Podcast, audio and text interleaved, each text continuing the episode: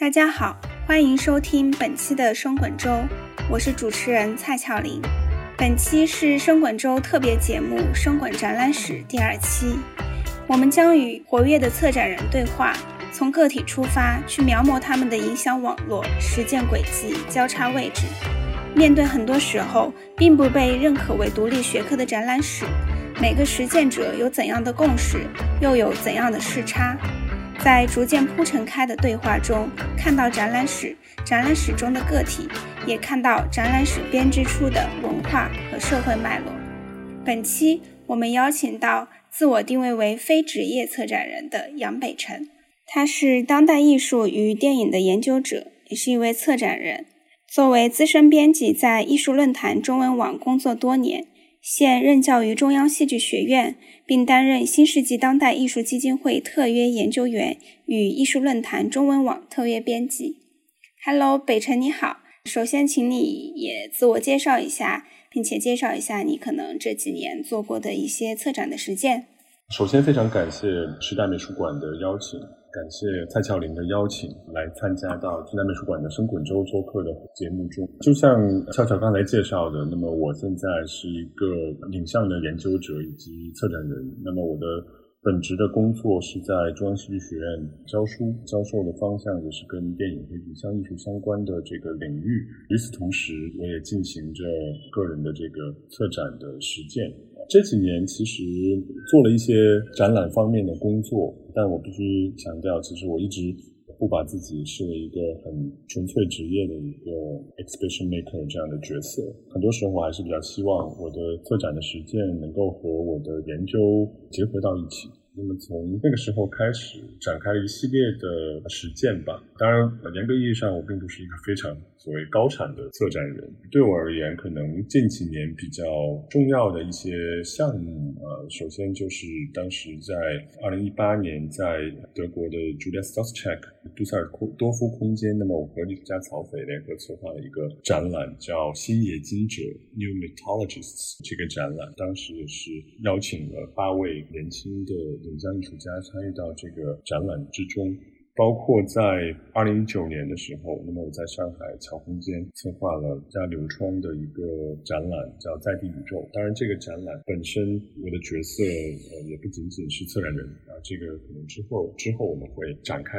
聊一下。其实主要呈现了流窗在二零一九年之前的一两年之内的一系列的研究性的项目成果。包括二零一九年还有另外一个在柏林的展览，叫《微纪元 （Michael Era）》，就是在柏林的 c o t o n f o r m 国家画廊下边的叫文化论坛这个空间去呈现的啊。那么当时也是和汉堡火车站的一位策展人呃以及另外一位策展人联合策划的一个关于中国媒体艺术的展览。与此同时，我在新世纪当代艺术基金会从二零一九年开始担任他们的客座研究员。所以在他们北京的空间，其实连续策划了三个展览。二零一九年的第一个展览是反投影中国早期录像艺术中的媒体雕塑，去年是具身之境中国录像艺术中的行为与表演，今年七月份刚刚结束的一个展览就是无独有偶影像及其扩展领域。这三个展览其实是我在新世纪当代艺术基金会作为客座研究员呃提出的三个连续的研究性的。框架，呃，目前这个工作还在继续的过程中，包括今年，那么我作为这个联合策展人，也策划了在广东美术馆的广州影像三年展。接下来一个比较重要的项目，可能是今年十一月份呢，会在上海的荣宅策划一个新的展览。那么大概策展的主要的展览就是这些，确实主要延续的思路是和这个运动影像艺术、媒体艺术相关这条线路。首先就是个惯例问题了，你是如何开始接触到当代艺术，如何开始策划展览的？据我所知，你曾经是 Art Forum 的编辑，也曾经在法国学习电影。是否可以说，一开始你是一位当代艺术的爱好者，继而是研究者、评论家，然后才开始了策展的实践？那在你自己策划展览之前，是否有你记忆比较深刻、影响了你对展览以及当代艺术的理解的这样一些展览呢？对，确实。那么其实我我的工作就是跨转了一个领域，那么从一个比较经典的电影研究的方向转移到了当代艺术里。最早其实我跟很多人一样，那么在读书的期间就是一个很标准的领域，一个很狂热的领域。所以在年轻的时候，包括本科毕业去法国留学期间，其实我大量的时间都是用在观影、研究电影、讨论电影上面。所以我接触到当代艺术的这个时间相对其实没有那么早，因为毕竟是这种科班出身的啊，不是说从一开始就是在艺术这个领域里边开始我的思考和工作的。当然，在电影研究，包括在法国的这种电影理论的学习的期间，那么我逐渐也会有一种感觉，尤其是到硕士研究生即将毕业的时候，很明显的我会感觉到，在叙事电影，和我们一般理解的这样的 feature film。叙事电影这个领域里边，有些东西是无法满足我在理论上的这种讨论的愿望和野心的。当然，这里边也有我们说在法国接受教育的这方面的影响啊，因为我们知道法国的电影理论它是非常偏重于这种非常纯粹的理论的思辨和书写的，在这个维度里边，其实。当你研究到了一定的程度，你会发现它会指引向一种更为观念性的、更为理念性的这样的影像的思考的模式。就像我后来在电影研究的领域，其实把自己的这种兴趣逐渐转向到一种，比如说对于练入门电影的思考，包括对于当时对于戈达尔、对于库斯马克的一系列的研究性的写作等等。我觉得这部分的工作。奠定了我这种转型的一个基础，因为其实我们知道当代艺术里边涉及到的理论的表达其实是非常的丰富，所以当我从一个偏重理论的影像的这种学习转入到当代艺术工作的领域里面的时候，其实也没有遇到非常明显的这样的障碍。当然，确实有一个从所谓的门外门外汉变成一个局内人这样的一种变化。话说回来，我对于当代艺术的一种比较深入的这种介入，还是在回国之后，在一二年回国之后，当时机缘巧合结识了一些朋友，那么很多他们都是在艺术领域工作的工作者或者是艺术家，这个部分其实直接开启了我进入到当代艺术的一个通道。很快，那么回国很快就加入了艺术论坛的编辑的阵营。我是觉得，之所以愿意跨转一个领域，一个非常重要的原因就在于，就当我去深深入的接触到当代艺术这个领域的时候，我发现，呃，它最吸引我的地方，并不是所谓的艺术。如果你把当代艺术这个词拆解成两部分的话，它真正吸引我的是前面的“当代”这个词。在一个当代的领域下，我们所能进行的所有的思考和行动。可能它都可以被命名为当代艺术，所以本身它就带有一种很强的开放性。在这个维度之中，逐渐去体会这种开放性到底是怎样的，它有怎样的一种质地。包括其实逐渐的去把握到，就是说在当代艺术里，它很多时候可以吸纳或者可以去包容，在其他领域里边依然被认为是过于前卫或者是过于先锋的很多的思想或者说理论。我们知道今天都是这样，就是说在全球范围内我们去看当代艺术在这种包容性方面，它依然是有着非常强的这种优势的。我们很多最新的思潮，我们在公众在主流的领域里被接受，可能要比当代艺术中要晚很多，甚至是有时候我会觉得很多，比如说在主流的人类主流社会中被视为是叛逆的或者是失败的经验，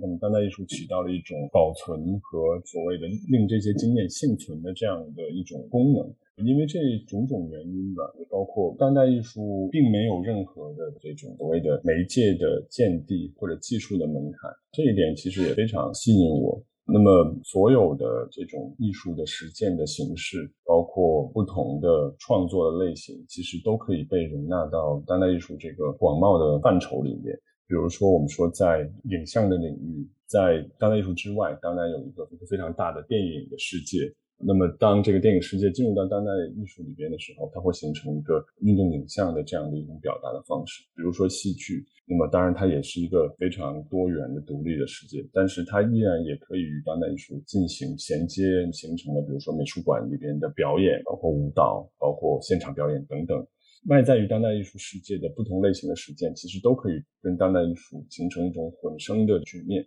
当代艺术并没有什么所谓的原则，或者是所谓的这种门第之见，或者说对于某种某个事件或者某个立场有很强的预判。它其实是一个异常开放的状态。所以我觉得这一点，包括刚才谈到的，它对于前卫和先锋事物的这种容纳性，对于失败经验的这种包容等等，都促使我就是接近当代艺术。如果说到这种，比如说印象深刻的展览或者项目。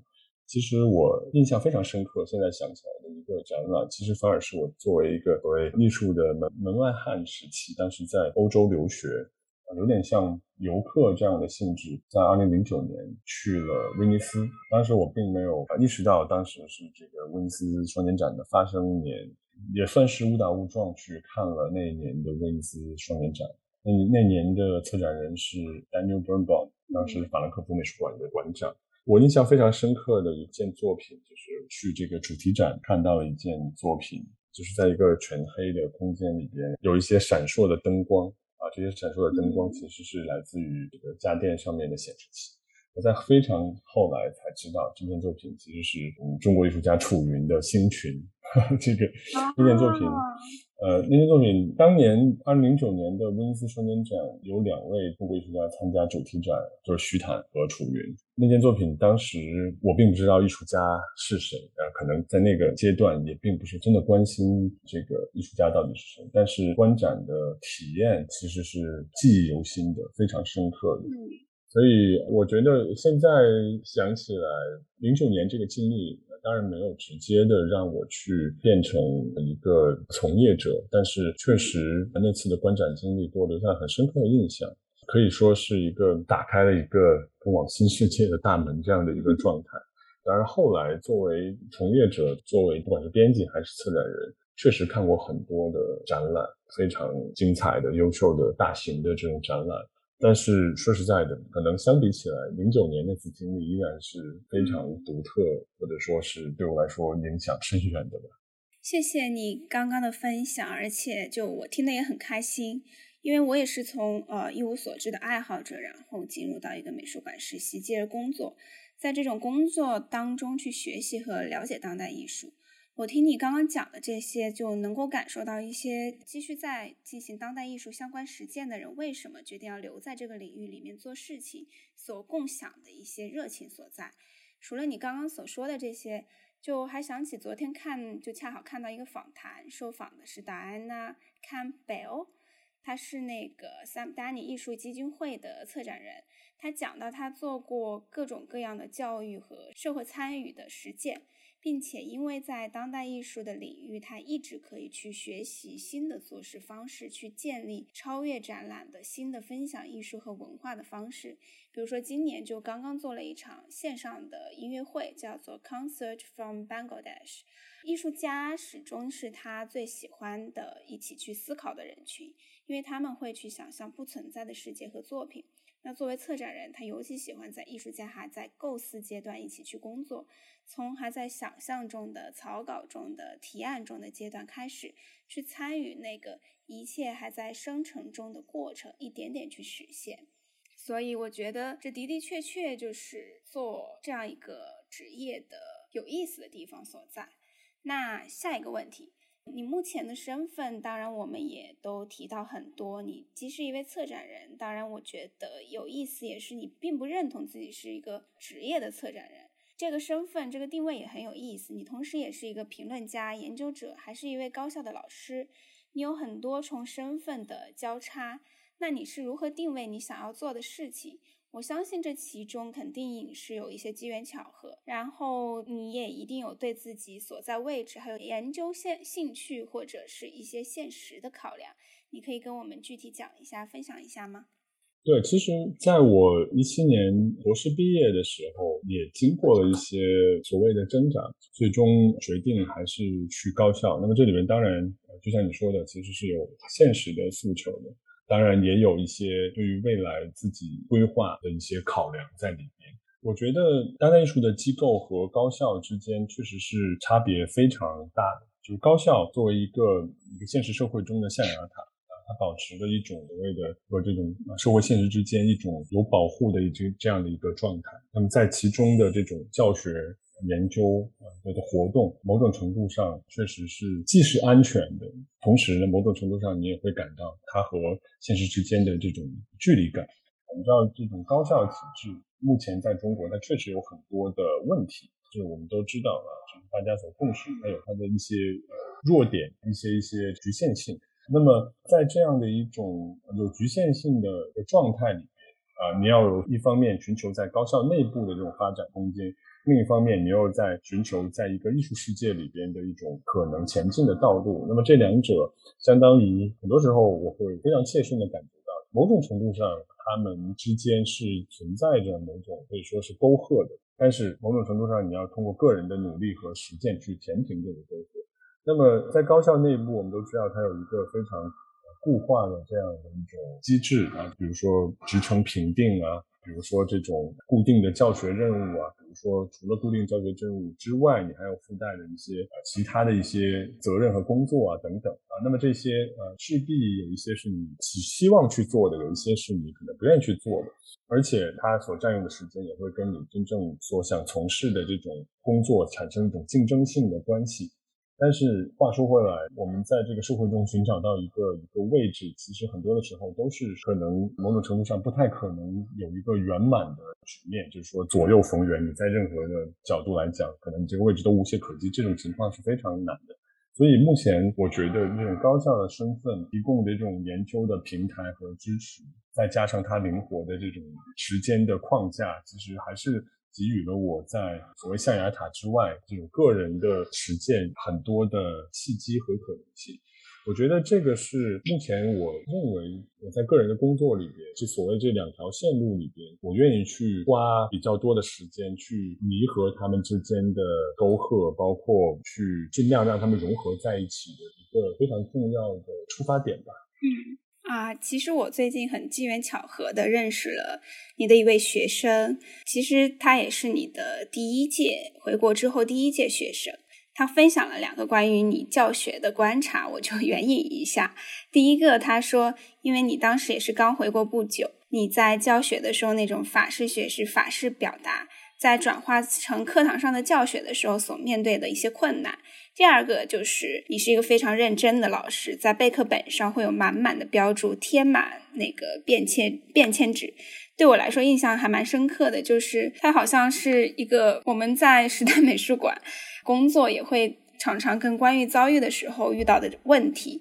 就无论是作为一个输出者还是一个接受者，可能你双方都有需要去反思或者调试的地方，包括我们怎么去面对目前很多这样割裂的现实。我不知道，可能在近几年的教学当中，你是否有在思考，或者甚至逐渐形成如何去转化你的这种表达方式，在学院教学和策展实践，你可能也可以把它们看作是两个不同的沟通和教育媒介，在这种教学上的实践跟你的策展实践有没有带来一些影响？它们之间又有什么样的区别或者关联呢？那么那个时候，作为一个年轻老师，其实还是有比较大的压力的。呃，那个过程，我现在还是记忆犹新的。就是我确实是花费了相当多的时间和精力去准备，包括在这种教学的过程里边，我也会去思考很多的问题。我当时可能也是本着某种尝试的心态，做试验的心态，呃，希望把这个所。讲授的内容进行一定程度的扩充啊，去试探学生到底他们的反应是什么样子。我觉得在教学的实践当中，教师跟学生的关系是一个非常复杂的这样的一个命题。它既涉及到知识的传授，那么也涉及到这个知识传授背后的这种呃教育所蕴含的这种权力的关系。我记得我在给他们上第一堂课的时候，就谈到这个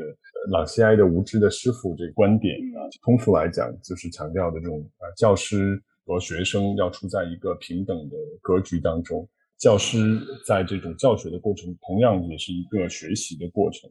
也是一种所谓重新的从知的状态回到一种无知的状态的这样的一个过程。所以，在这个过程当中，尤其是在刚刚进入高校成为老师的这个过程当中，确实是我对于教学本身，呃，包括师生关系，都产生了很多的思考，甚至是疑问啊。就是在一个一个具非常具体的语境当中，就是你站在讲台上。看着下面的这样的学生，你会清楚的去辨别每个人对你讲授的东西的态度，他们的这种是接纳啊，是抗拒还是无视啊，这些都是存在的。所以，作为一个教授者，你会发慢慢发现，在这个课堂上，真正的。愿意去聆听，或者是跟随着你的思维的节奏的，永远并不是大多数。很多的学生作为一个有主体性的这样的一个个体，他们都是有自身的判断。但我觉得，可能这里边确实有我教学当时教学方法的问题，以一种比较不成熟的做实验的态度，去给他们灌输了一些可能对他们来讲一些超纲的东西。但是我觉得，在他们那一年之后，你确实会发现，有一些同学，你的这门课，你讲授的这些东西，可能对他们产生了一些推动的作用，或者是令他们发生了一些变化。那么刚才你谈到这种，比如教学的工作和你策展在当代艺术里工作的关系。我觉得，比如说，如果把学生和观众做一个类比的话，就是说，你跟学生的关系很明显是一种很强的关系啊。这种关系强是体现在你认识他们每一个人，你可能知道他们每一个人的名字啊，你了解他们的对你所讲授内容的态度。不管怎么样，就是说呃，教师和学生们之间的这种关系，所谓的教育性是一种很直接的啊，很明确的、很强烈的一种关系。那么在策展的这种工作当中，你面对的大多数是匿名的观众。这种匿名的观众，其实有时候你如何去处理和他之间的关系，其实变得更加的某种程度上，这是一种较师生关系而言是更弱化的一种关系。这种匿名的观众有时候甚至会转化成一种抽象的概念，成为比如说现在美术馆很多的这种指标性的东西。在这种情况下，你如何去开展你和观众之间的交流的这个过程？我觉得变得更加的可能需要讲求方法，和在这种不确定性中更加的去要有创造性。那么对我而言，很多的时候我做的这种策展的工作，我觉得大部分的展览都比较强调专业性啊。一方面，我的工作其实有的时候是基于媒介的，基于研究性的这种媒介表达的这样的展览。那么对于很多观众而言，它确实是存在着一定的这种认知的门槛。在这个过程里边，普通的观众他们对你这种展览的判断其实是很多样的。包括其实我可以举例，就是在今年的广州影像三年展，因为广东美术馆是一个非常公共性的这样的机构，它的观众其实来源于广州具体的这种社群里面的不同类型这样的人。那么我还当时特地在这个小红书上面去关注了所有这些去看这些展览人的一些反馈。很有意思的是，其实我们发现，这种在当下这个局面里边，所谓的强调展览制作者和观众的这种超越仅仅观看层次的更深层次的关系，其实是非常困难的。我想你们可能也有这种感受啊，比如说在小红书上，你会发现大部分的观众其实是希望来打卡的，在这种展览的现场。他们的诉求更多的是和具体的作品之间能形成一个比较好看的一种图像的关系，然后让他们去社交媒体上分享。所以，对于这种作品背后的深入的解读，包括策展框架里边的这种带来的认知的挑战，很多时候普通观众是很难从他们那里得到一个非常明确的回应。其实简单讲，我觉得策展对我而言，我更希望的状态是在我的展览中能够创造出一些新的观众。呃，我希望他在看完展览之后，他能够在他的经验中啊生成起一些新的东西。所谓我们知道很多的，我们说对于展览的讨论，其实都是基于这样的一个前提，就是展览其实是应该作为一个一个生产新的主体性的基地，一个这样的一个时空而存在的。当然，这里边其实是需要这种观看者、这种观众，他能够真的把自己开放、开放自我，然后啊去面对啊这个展览中给他提出的若干的认知上的或者是感知上的这种挑战。所以，我觉得教学和展览确实有一定的相关性，但是在目前的这样的大的背景下，我可能会倾向于采取不太一样的方式去处理这种这两种不同的关系。谢谢你刚刚讲的这一段。其实，在我们的谈话中也提到，可能我们的位置不一样。你的工作相对而言还是一个独立策展人，而我在机构里面工作，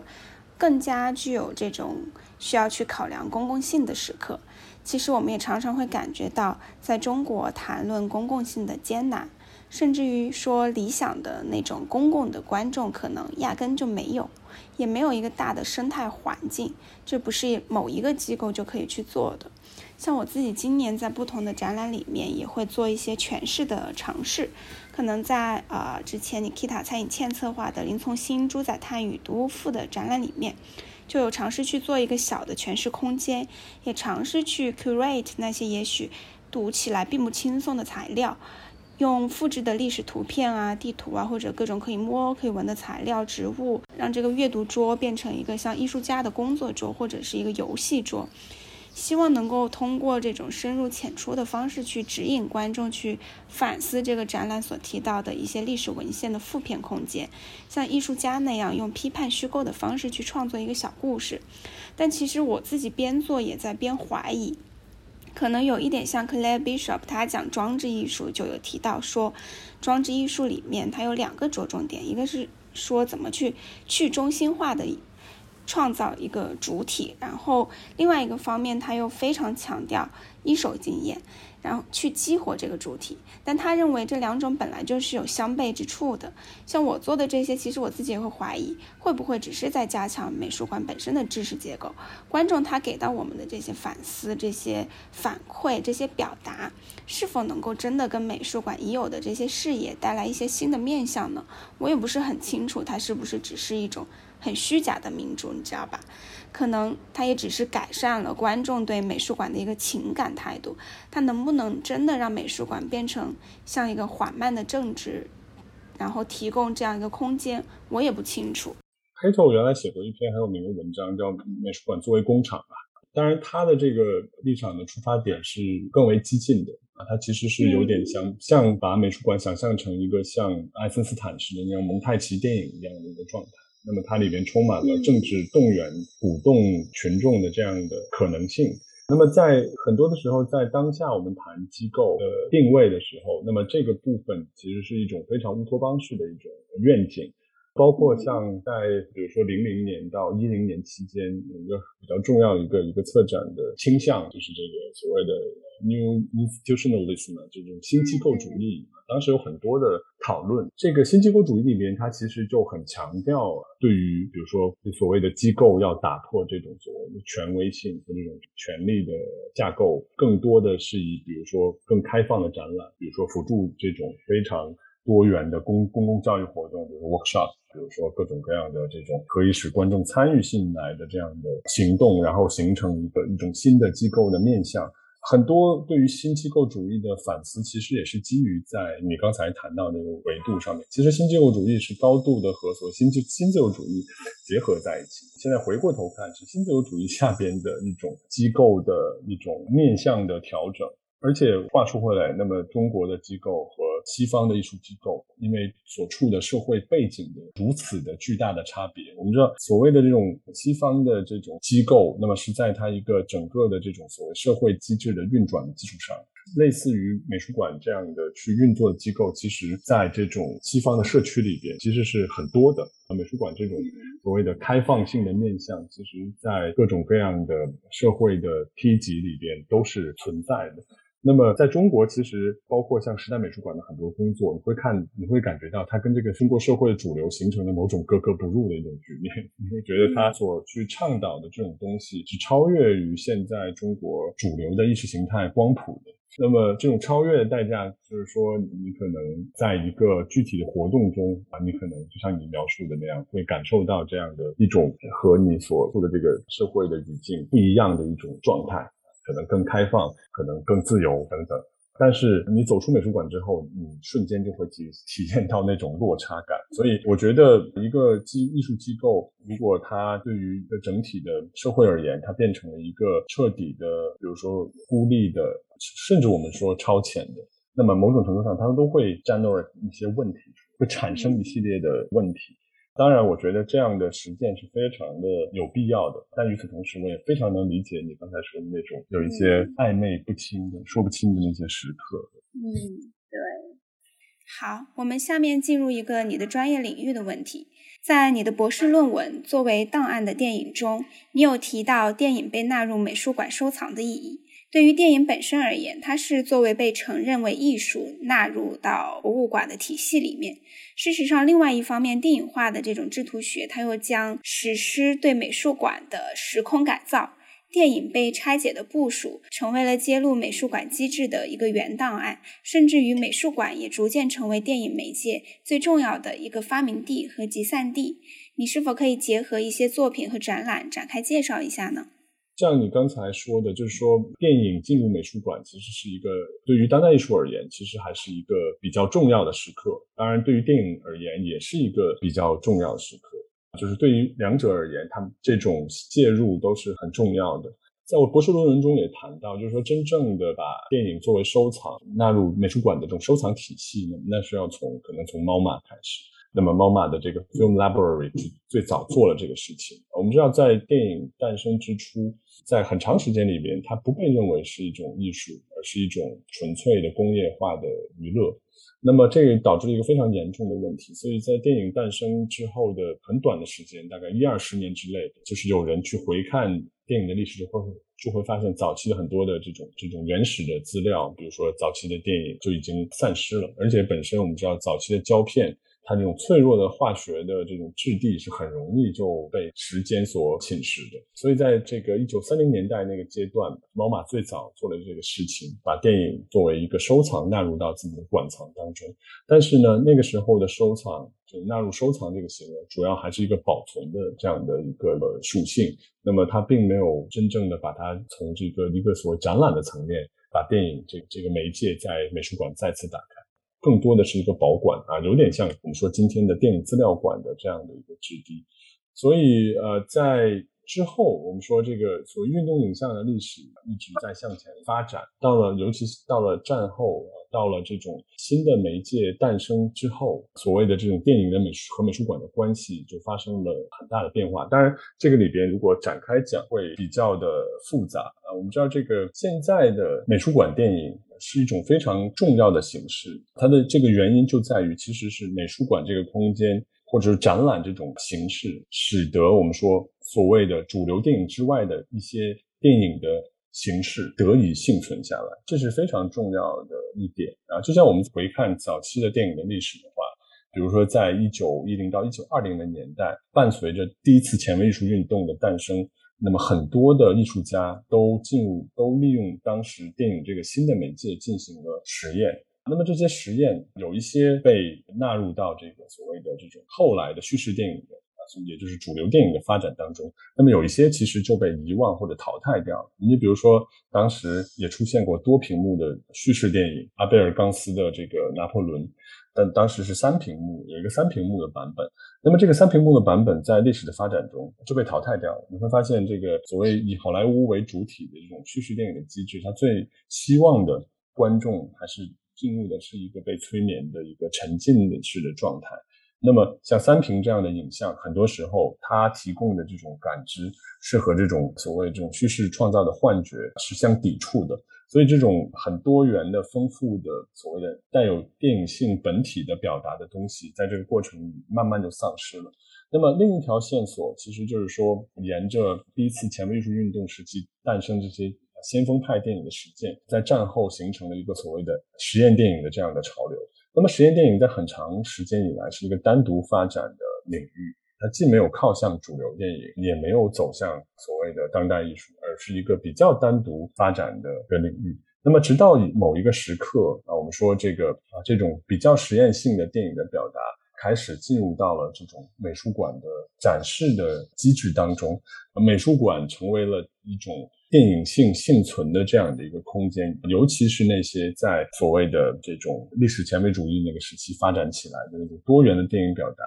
逐渐被遗忘的这样的时刻，是美术馆可以说拯救了他们。所以从这这六七十年代啊，当然这里面还有一个第三个一个面向，那么就是录像艺术的崛起。我们可以说，这里边的三条源流，就一个就是所谓的先锋派电影的遗存，另外一个就是实验电影在战后的发展，第三个就是录像艺术的兴起。那么这三个源流最后归结到一起，使得影像进入到了一个美术馆空间这个事情成为了一个自然和合法的过程。这里边当然也涉及到了我们说对于这种电影媒介的一个本体层面的考量，以及电影随着技术的发展所形成的。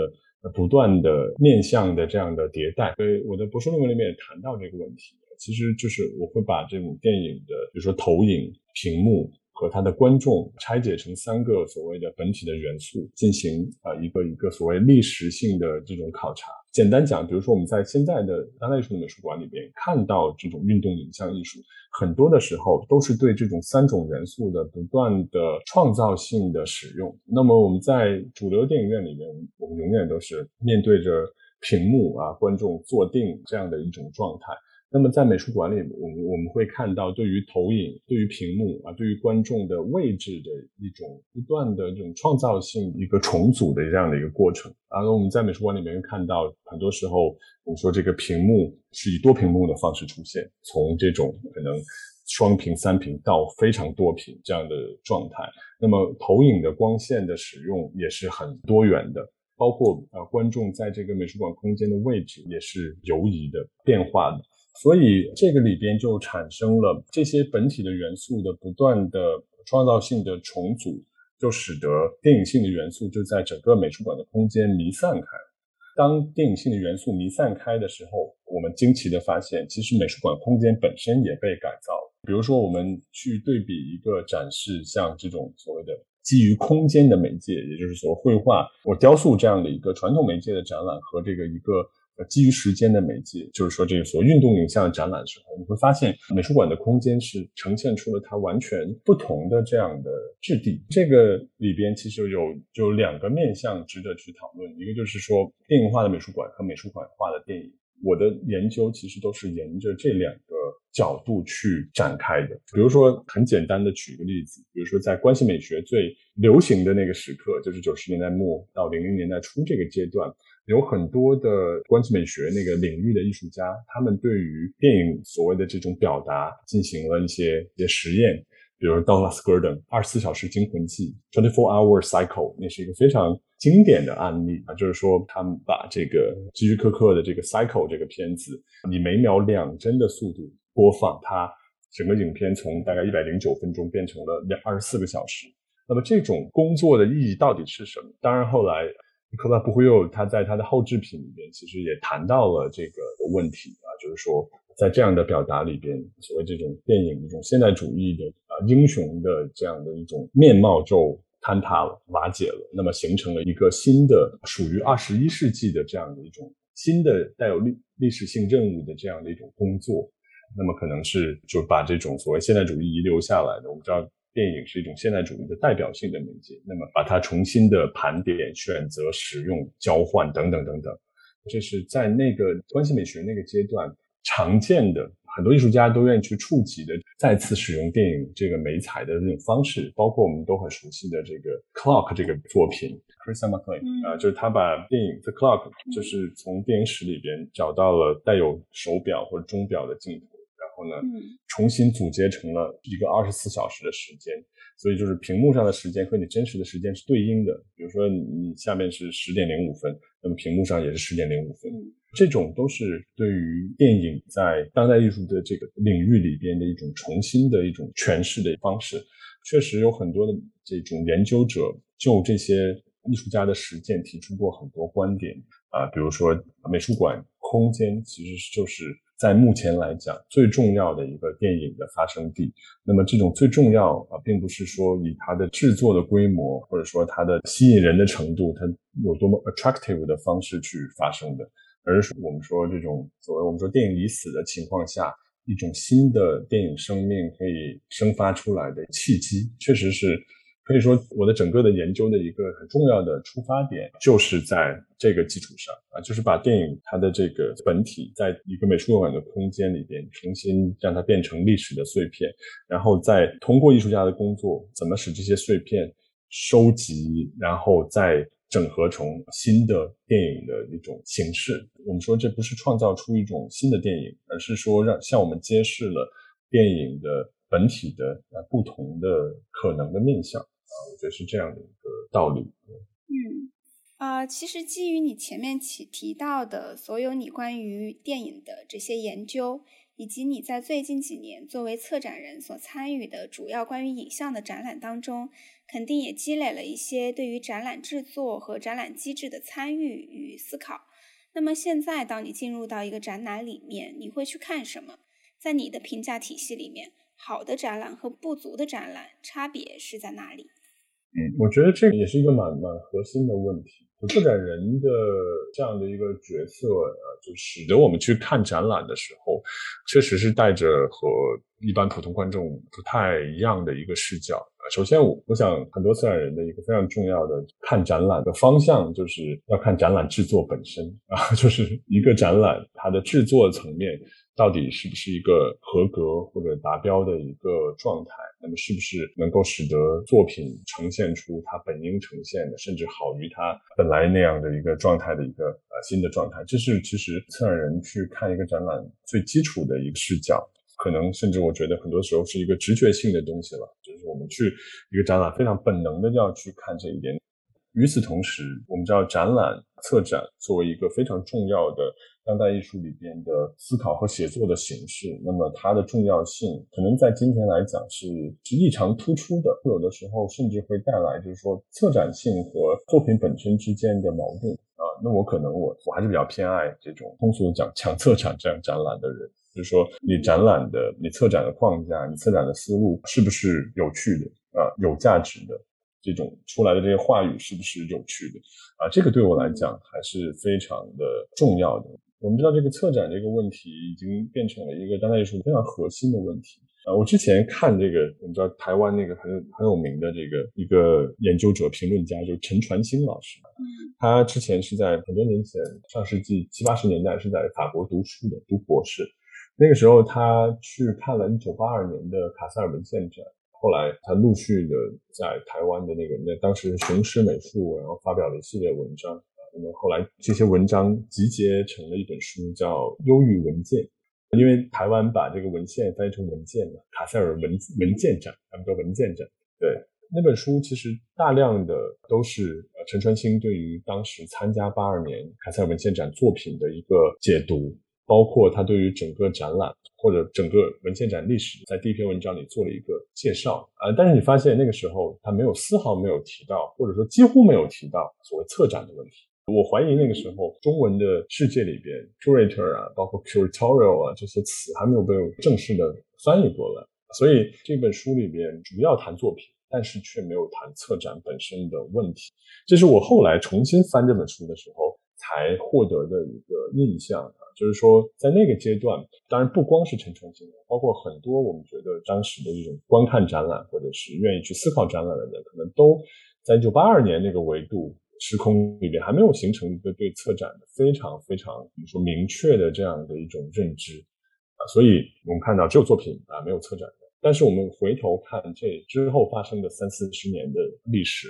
策展变成了一个非常非常可能是当代艺术中的最重要的显学。它甚至很多的时候是在一个大型的综合性的展览里边，呃，策展性、策展框架的问题，有的时候是要超越具体的作品。我想，如果陈传清现在去看、再去看展览，他很难回避从一个理念的层面去重新梳理一个像卡塞尔文文献展这样大规模的展览所要表达的内容。所以，我们说策展的问题其实可以分成这样的不同的两个层次。至少对我而言，一个就是这种由直觉训练出来的对于展览本身制作啊质量的一种关注啊，以及对于这种所谓的策展理念层面或者是策展性层面的一种关注。那么，展览作为一种我们说展览本身也是一种媒介啊，它有自身的一种整体的物质性。呃，一个展览其实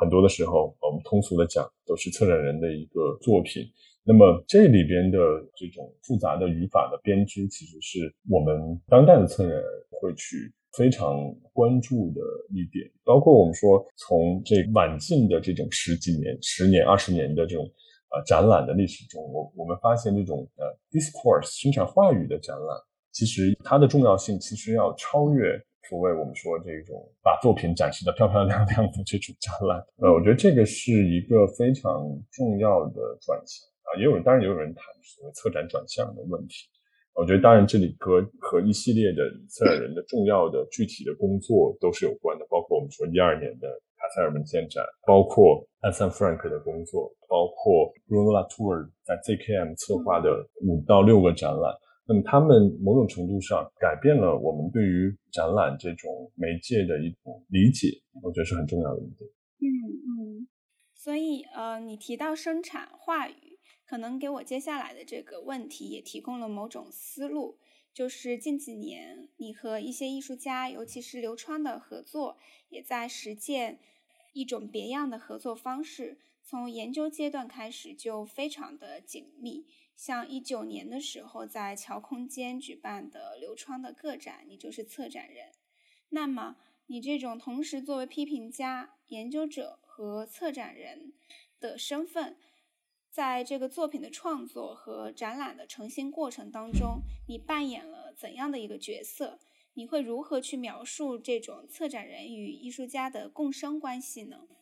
我觉得，就我和刘川的合作而言，还是比较特殊的。首先，我们本身就是非常好的朋友。呃，你会在这种漫长的和这个艺术家的呃接触的过程里边，你会发现，就是说，你们有非常强烈的共同的取向啊，或者是共同的那种关注点。那包括像小空间那个在地宇宙的展览，那个展览的核心的作品就是比特币矿与少数民族田野录音那件作品啊，那件作品其实就是我们在大概一七年左右的时候，就是从一个当时我发给刘创一个新闻，从这个新闻开始的。就是说，在中国的西南四川啊，这种比特币矿追随着这种廉价的水利资源，形成了某种季节性的迁徙的现象。那么冬天或者春天，他们就搬到西北去追逐这种廉价的这种火力的能源。从这个新闻出发，我们就展开了一系列的讨论和思考。所以这个聊的深入，就会觉得这是一个可行的项目啊，就是可以真的深入进去发掘出来，并且真的能做出作品的一个这样的项目。所以，那么这个工作就开始了。在这种工作过程里边，如果你去看了那个作品的话，那在这个影片的结尾，我是以研究者的身份加入的。这个项目有两个研究者，就是我和刘窗啊，但是我我不是艺术家，我没有参与到这个他真的最后做作品这个过程。那我可能提供一些参考性的意见，但是我重要的工作是在这个作品诞生之前的研究的过程。我们知道这几年艺术家作为研究者也是一个非常普遍的一个现象啊。我们说这个整个的艺术创作有个研究的转向啊，这个也是一个在众多艺术家的工作身上都可以找到这种案例的这样的一个现象。那么刘川是一个非常典型的这样的一个艺术家，他某种程度上在这个整个的。项目中贯彻的，至少在比如说在在前期的时候，那我们确实是像啊研究者一样搜集资料，在这个前期的研究过程里边，作品的最终形态其实并没有完全作为一个考虑的因素纳入到这个项目中来，而是啊随着研究的发展，这个作品才慢慢的成型。到底这个要做成一个什么样的东西，在其实，在前期很研究的很多的时间里面都是不确定或者说不知道的。我觉得这是一个艺术家研究的一个一个非常有趣的地方，也是它区别于学院式的研究的一个非常重要的一个方面。这个我专门之前做过一个报告，就是作为研究者的艺术家